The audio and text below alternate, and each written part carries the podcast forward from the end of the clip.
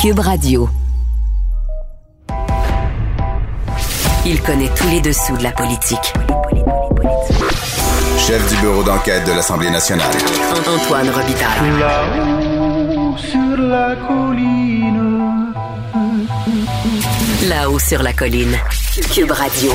Excellent vendredi à tous. Aujourd'hui à l'émission, Yves-François Blanchette, le chef du Bloc québécois, sur la commémoration des 25 ans du référendum de 1995. Monsieur Blanchette se rappelle des montagnes russes d'émotions de cette soirée historique. Il admet que les souverainistes auraient pu mieux capitaliser sur le 49,42% de oui et estime qu'il ne faudra pas attendre un autre 25 ans avant de se reposer la question.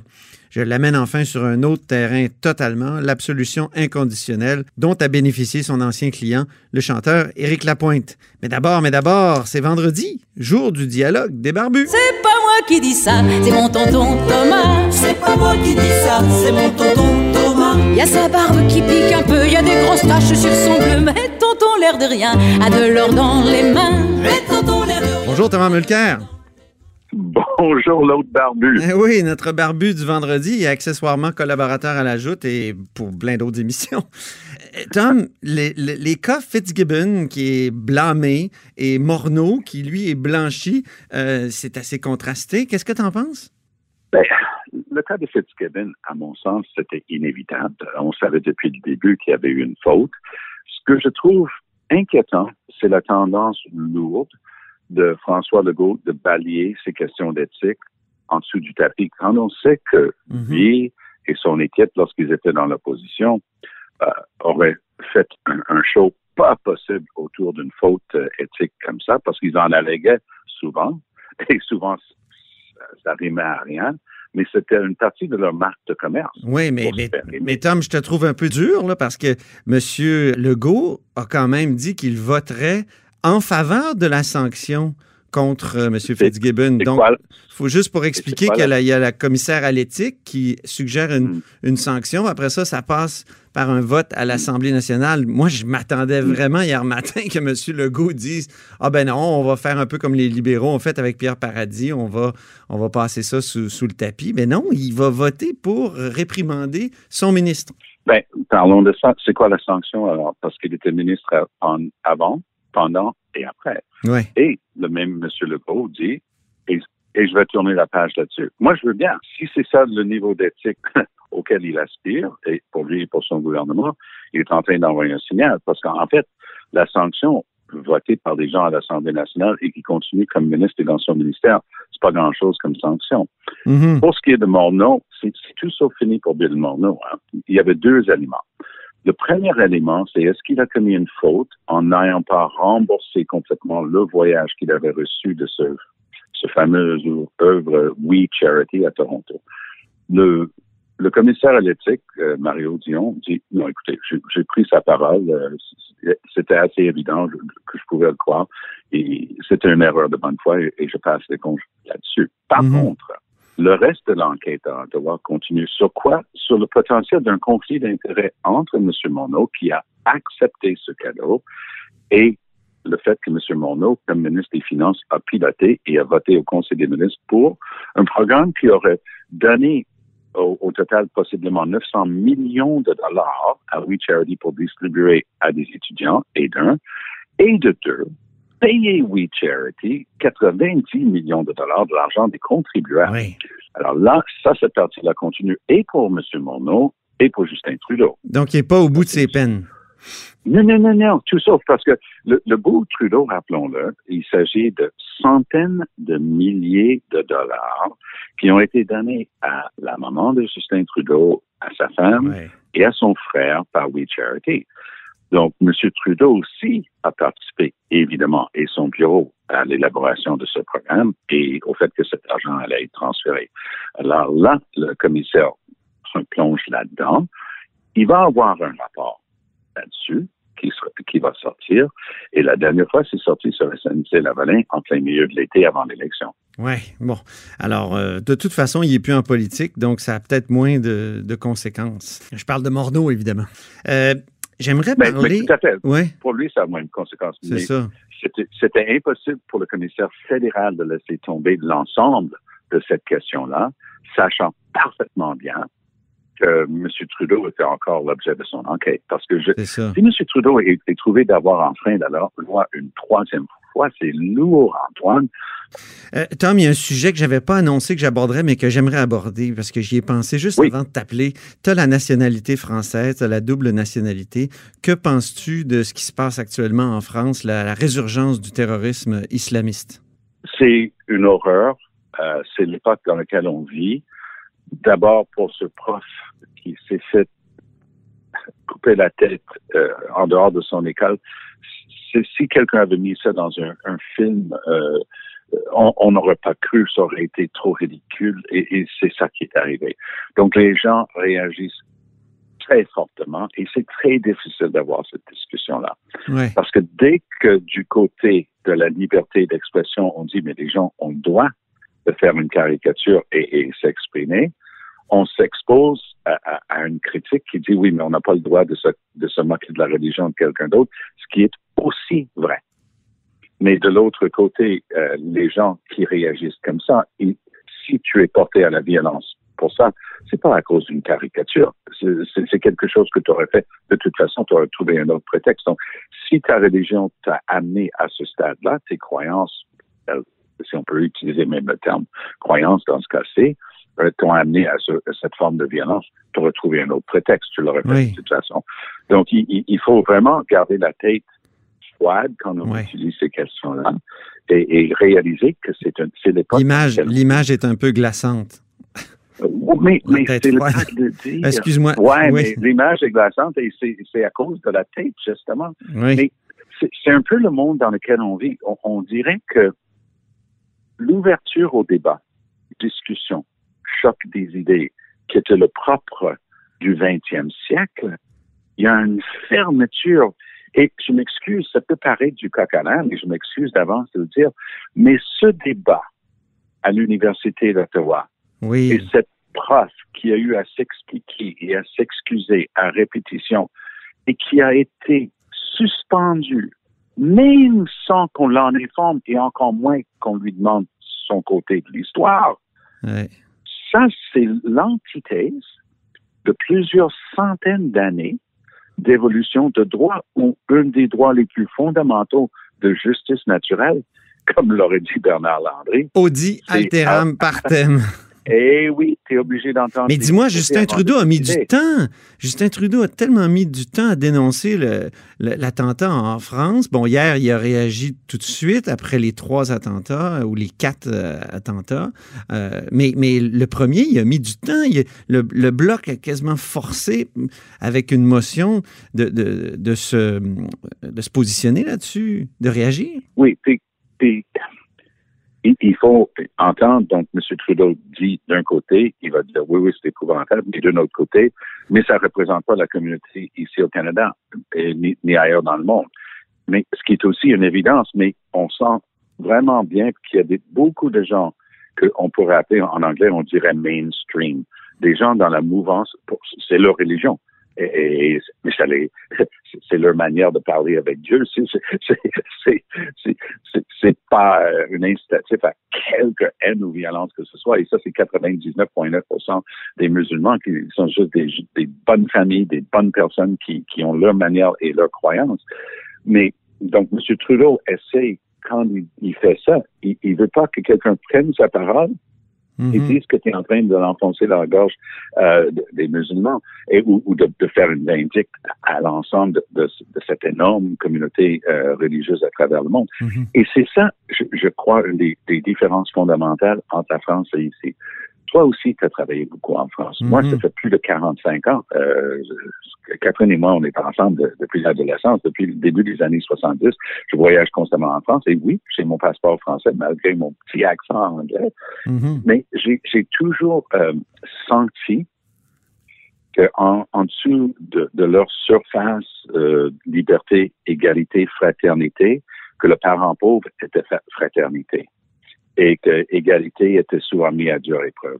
Et, et, et, et notamment vis-à-vis les travailleurs euh, issus du Maghreb qui sont arrivés en France comme immigrants aux années 50, 60 pour rebâtir l'économie de l'après-guerre, ont toujours été vus euh, d'un œil très, Mhm.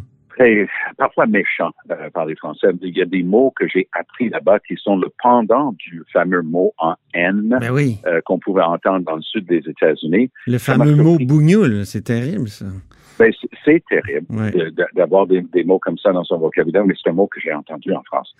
Et j'ai entendu dire contre des Noirs en France des choses dans le métro, de- de- dans, dans la vie de tous les jours, des choses que qui peut-être existent ici, mais moi, je les ai pas vues ici, autant que je- j'en ai été témoin personnellement en France. je veux pas te laisser partir sans parler de l'anniversaire euh, qu'on qu'il y a aujourd'hui, c'est-à-dire le Oui. 25e anniversaire euh, du non au référendum de 1995. Euh, Tom, as-tu déjà regretté ton vote? Non, parce que j'ai travaillé tellement fort pour que le Canada euh, et le Québec restent unis.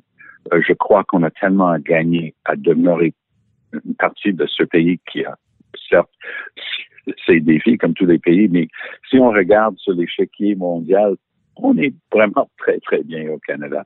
Euh, et, je vais, je vais l'aborder peut-être sous un autre angle aussi parce que puisque j'ai côtoyé, j'étais à Québec, j'étais dans le premier gouvernement de René Lévesque, j'étais là en 1980 lorsqu'ils ont ils ont gentiment enlevé la règle que les fonctionnaires à l'époque, c'était avant la charte, fonctionnaires n'avaient pas le droit de faire de la politique partisane. Ils ont enlevé cette règle-là. Donc, comme fonctionnaire, j'étais avocat au ministère de la Justice, j'avais le droit de faire du porte-à-porte et de, de faire Mhm. des rassemblements et des rallyes.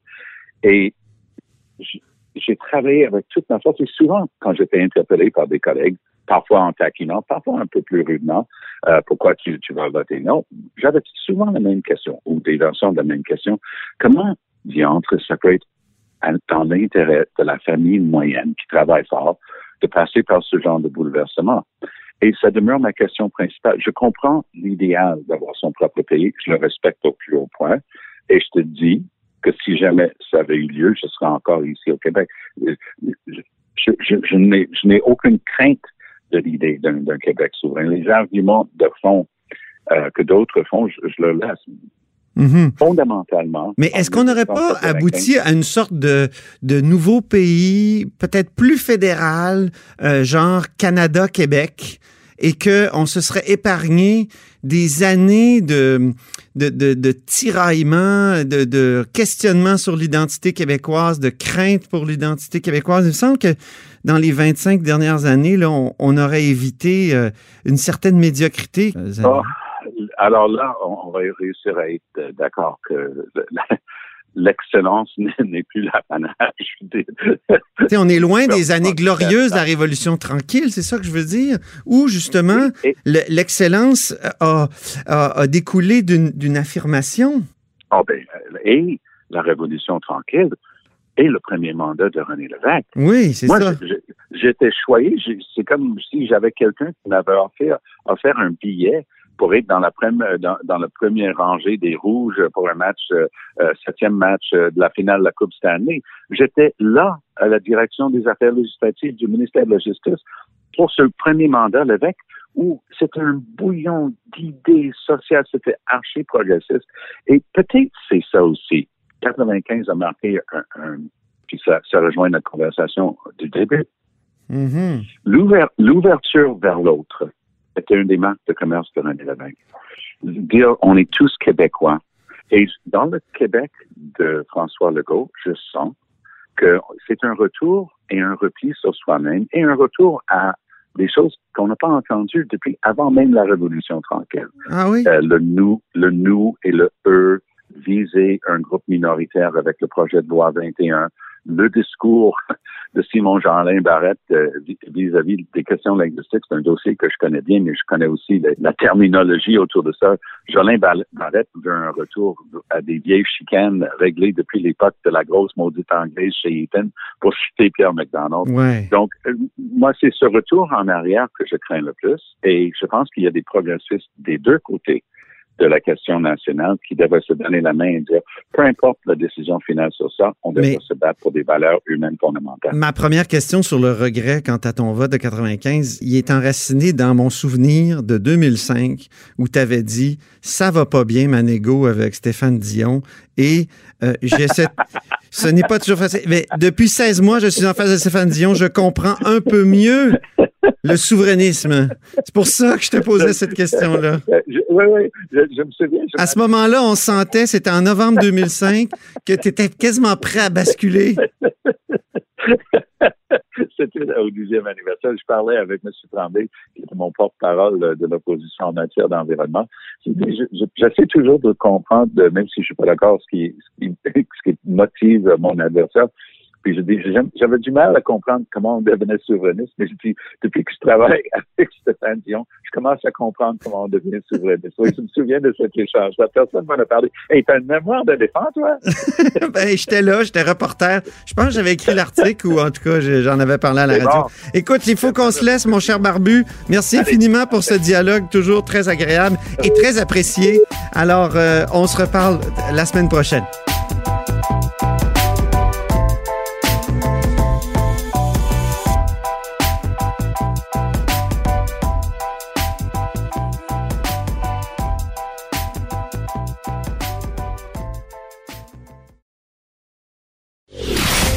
Antoine Robitaille.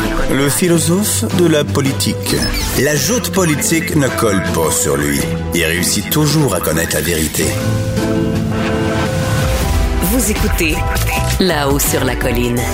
Il y a 25 ans aujourd'hui, ben, le Québec votait et votait de façon très divisée sur la souveraineté du Québec, 49,42% de oui. Et au bout du fil, il y a un ancien membre du camp du oui et qui est toujours dans le camp du oui. C'est Yves-François Blanchette. Bonjour. Très, très, très dans le camp du oui. Très, très, très. Bonjour. Chef du Bloc québécois, évidemment. Oui, c'est vous il y a 25 ans exactement? En fait, il y a 25 ans, j'étais dans l'industrie de la musique, mais le soir, euh, j'étais au euh, Medley, où il y avait le rassemblement du oui euh, pour le dévoilement des résultats de la soirée. Euh, c'est un, un, drôle de souvenir, j'avoue, l'enthousiasme qu'on a connu, le, le, manque de recul dans l'analyse des chiffres qui sortaient parce qu'on est une grosse gang qui veut s'enthousiasmer plutôt que de, de, de, de, bien voir, quoique je l'avais dit plusieurs fois dans la soirée, telle région n'est pas encore sortie, telle région n'est pas encore sortie et ça allait changer le résultat. Mm-hmm. euh, mais en même temps, euh, on se, bizarrement, ça a comme passé vite qu'on soit 25 ans plus tard parce que euh, le deuxième référendum avait suivi le premier de 15 ans. Et là, euh, on se dit qu'en 25 ans, il n'y en a évidemment pas eu d'autres, même si je pense très, très sincèrement que le mouvement souverainiste est, est à peu près au début d'un autre cycle qui devrait normalement nous amener à une nouvelle consultation populaire. Mais pourquoi le camp souverainiste s'est-il effondré comme ça? Je dirais même le camp nationaliste, après un vote aussi fort, 49,4, c'est pas rien, là. Alors que, il me semble que euh, après le, le, le vote de, de, 60% pour le non en, en, 80, il me semble que la porte restait ouverte. René Lévesque disait à la prochaine. Mais pourquoi, avec un, un meilleur score comme celui-là, 9 points de plus, euh, il s'est rien passé après? Le, le, fatalisme et la division du vote nationaliste. Le fatalisme que, oh ben, on a encore perdu un fatalisme qui a été alimenté, et là, je ne veux pas faire le débat sur les vertus intellectuelles du commentaire de M. Parizeau, mais bien sûr, on est assez consensuel sur le fait que politiquement, le commentaire de M. Parizeau s'est avéré extrêmement nuisible. Euh, et le fait que le gouvernement péquiste s'est orienté ailleurs à ce moment-là, de la même manière que le gouvernement péquiste de René Lévesque en 81 s'était orienté ailleurs. Et lorsqu'on aurait pu commencer à regagner L'obsession du déficit zéro pour Lucien Bouchard après? Oui, dans cette oui, mais aussi il y a eu au début des années 80, il y a eu des, des, des relations extrêmement tendues entre le mouvement social, ah oui. puis les syndicats, puis la fonction publique avec René Lévesque. C'est assez ben, C'était aussi les finances publiques. Hein? Dans les deux cas, c'est les, les, finances, finances publiques. publiques. Dans les deux cas. Et après ça, ce qui est arrivé au début des années 2000, c'est le début du fractionnement des nationalistes. On a connu, bon, bien sûr, la montée de la DQ. Euh, on a connu, euh, bien sûr, euh, l'apparition de Québec solidaire. Et euh, la, la DQ étant devenue la CAQ, la CAQ occupe le terrain nationaliste de façon, on pourra débattre, parce que le on ne dira pas ça, c'est normal, mais d'une façon jugée efficace par l'opinion publique. Québec solidaire se revendique d'être souverainiste, même si la moitié de leurs électeurs se revendiquent de ne pas l'être, ou met une condition, le Québec peut être souverain s'il est à gauche, ce qui est un peu étonnant parce que la perpétuité de la gauche n'est pas nécessairement compatible avec la démocratie. Mm. Bref, on s'est créé des divisions parmi les nationalistes dont la souveraineté est une espèce de conclusion naturelle euh, qu'on n'est pas tous tirer. Mhm. Mais si c'est pas. Après ça, il y a eu l'ère Charret, puis là, il n'y a pas eu grand-chose, euh, évidemment. La charrette n'a existé que parce que le- le- les nationalistes québécois euh, s'étaient fabriqués des divisions. Mhm. La charrette n'aurait peut-être pas eu le succès en termes de formation de gouvernement qu'on lui a connu si le mouvement nationaliste ou souverainiste avait eu davantage de cohésion. Ça, encore là, je n'ai pas toute l'expertise pour lire l'histoire, je n'ai assurément pas l'objectivité ou le recul pour le faire dans ma fonction actuelle. Non. Je ne suis absolument pas pessimiste. On a déployé des moyens formidables pour discréditer le mouvement national, pour discréditer le mot nation, pour culpabiliser les Québécois à chaque fois que les Québécois se revendiquent d'une langue ou de valeurs qui sont les leurs.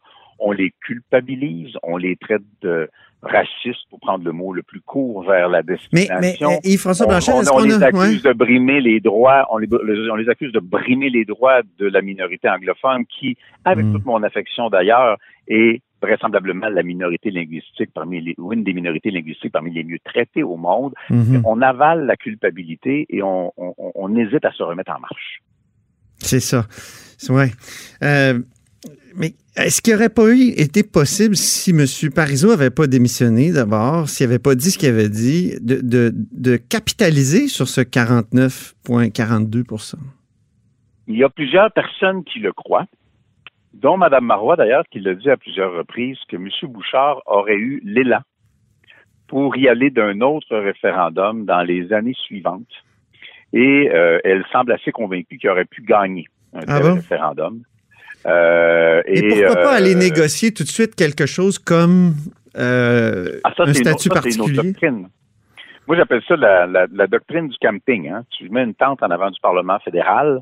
Là, on a mis une tente à l'intérieur du Parlement fédéral. Là, tu cognes à la porte et tu dis, je veux négocier quelque chose. Ils te répondent pas. Tu retournes le lendemain puis tu dis, je veux négocier quelque chose. Ils te répondent pas. Tu retournes la semaine d'après, tu cognes, tu dis, je veux négocier quelque chose, puis ils te répondent pas.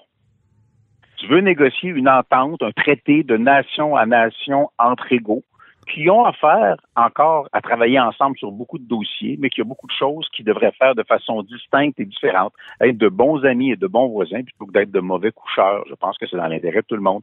Mais à force de se faire refuser une conversation que pour l'instant on a simplement arrêté d'entretenir, ben évidemment, les Québécois auraient fini par dire OK, le Canada veut juste rien savoir. Le Canada veut compléter sa conquête et la disparition progressive d'une minorité francophone parmi d'autres minorités de toute origine.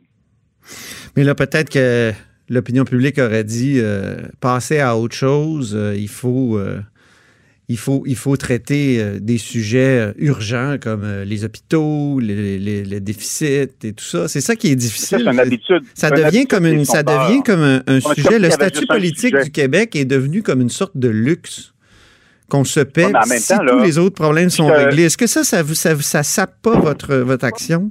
Il y, a, il y a plusieurs éléments. D'abord, si je te demande ce que tu manges pour souper, puis tu me dis un steak, ça ne veut pas dire que tu t'intéresses pas aux patates. Les sondages disent c'est quoi votre priorité? Les gens vont dire ben moi c'est la santé, moi c'est les finances publiques, moi c'est l'éducation, moi c'est l'environnement. Puis on dit dans le- le- le- le- la souveraineté va arriver dixième, onzième, quinzième dans la liste de priorités. Ça ne veut pas dire que les gens s'en foutent. Ça veut dire que ce n'est pas la priorité à l'ordre du jour aujourd'hui. Ça ne veut pas dire que c'est un sujet sans intérêt. Mhm. Ça ne veut pas dire que si on leur pose la question, les gens vont refuser de répondre. Le récent sondage de Léger est très clair. Fait que, oui, la santé, la pandémie, tout ça, c'est des sujets fondamentaux qui ne veulent absolument pas dire que les autres sujets, dont la question nationale, n'intéressent plus personne. Pensez-vous que vous pouvez. Ouais. Vous, vous parlez euh, dans votre lettre euh, publiée aujourd'hui de la jeunesse énergique du nouveau chef du Parti québécois, mais la jeunesse, euh, en général, dans la société, elle, s'intéresse beaucoup moins au combat québécois. Euh, comment, On me- comment les. On me Comment, reproche, on me reproche d'utiliser ces mots-là, mais ça, c'est des carabistouilles, des calembredaines, des ça- falaises, des niaiseries. Calabistrou. Des niaiseries, pourquoi? Parce que 31% dans le sondage léger disent, les jeunes disent, je suis souverainiste. Ça, c'est à peu près le tiers du Québec. Puis ceux dont on dit qu'ils sont les seuls à soutenir la souveraineté, c'est les 55 ans et plus, qui sont à peu près à 40 On n'est pas sur une autre planète. Il n'y a pas un désaveu complet de l'enjeu de la souveraineté par les jeunes. Quand le tiers des jeunes qui n'ont pratiquement jamais entendu parler de souveraineté disent qu'ils sont pour, mais c'est gigantesque comme appui d'une part. D'autre part, les, nous, là, les, les, les plus vieux, les, les toi et moi, nous, on, on a vécu l'idée de souveraineté, qu'on a été pour ou contre, j'oserais pas présumer pour toi, c'est bien, Hmm. mais on a vécu l'idée de souveraineté comme étant la finalité logique de la révolution tranquille. Les jeunes, on leur enseigne même pas c'est quoi la révolution tranquille. Puis René Lévesque, c'est une photo en noir et blanc dans un livre d'histoire qui traîne sur le coin de la table. Mhm. Les jeunes ont C'est pour ça que les années en autre ancrage 10 pour Non, mais d'indépendance. Yves-François Blanchet, c'est pour ça que les années en 10 sont pratiques, parce qu'il y a plein d'anniversaires.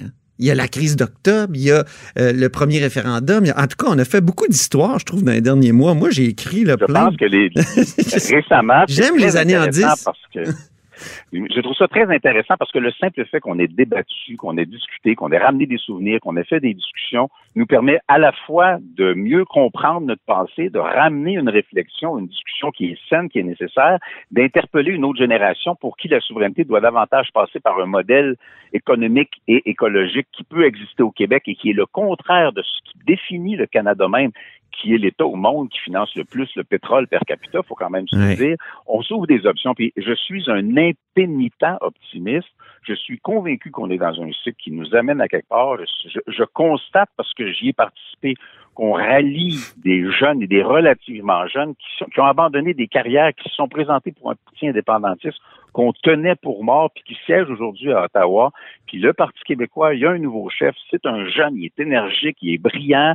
On va voir qu'est-ce que ça va donner, mais il se passe quelque chose. Et depuis un bon moment, les comiques qui s'amusent à dire que le mouvement souverainiste n'est qu'une vaste division, mais ils ont l'air fous parce que ça fait un sacré moment que ce n'est pas le cas, le mouvement. Mais vous avez quand même Québec solidaire, vous l'avez mentionné tout à l'heure. Et, et dans le dernier sondage, là, la moitié des électeurs euh, de Québec solidaire là, se disaient pas souverainistes. Donc, il y a une division, mais il y a un parti qui... Qu'est- Qu'est-ce que vous Alors, dites de là, ça? la, la division de Québec solidaire n'est pas la division du mouvement souverainiste, puisque leurs Hmm. propres gens ont un pied en dedans puis un pied en dehors. Je ne doute pas des convictions souverainistes de Gabriel Nadeau-Dubois ou de Manon Massé ou à l'époque de Amir Kadir, vraiment pas. Je suis convaincu de leurs convictions souverainistes, mais il y a un grand nombre de personnes qui sont là pour d'autres raisons.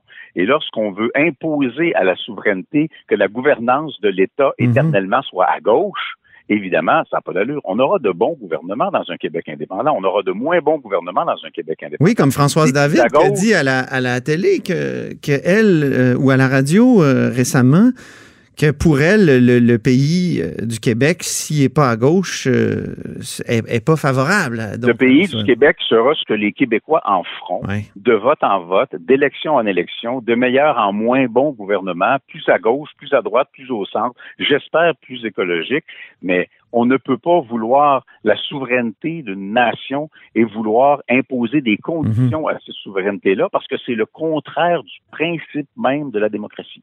J'ai une question délicate sur un autre sujet, mais je sais qu'on va me dire, euh, Robitaille, il a parlé à Yves-François Blanchette, puis il a proposé. Éric Lapointe, euh, vous avez été gérant d'Éric Lapointe, son absolution, est-ce que vous avez réagi à ça? Est-ce que vous avez dit quelque chose là-dessus? Je n'ai pas et je n'aurai pas de réaction publique à l'absolution euh, dont a bénéficié euh, Éric Lapointe, euh, parce que ce n'est pas un élément de ma carrière actuelle, mais Mhm. mes responsabilités publiques sont complètement d'un autre ordre. Enfin, je veux dire deux choses. Un, personne n'est à l'abri de la justice. Mhm. Et ça doit toujours être comme ça.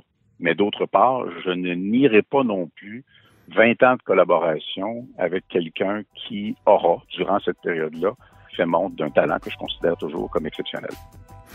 Bien, ben merci beaucoup Yves-François Blanchette. Ben, ça fut un plaisir, comme toujours. Et c'est tout pour nous à la haut sur la colline cette semaine. N'hésitez pas à partager vos segments préférés sur vos réseaux et revenez-nous dès lundi.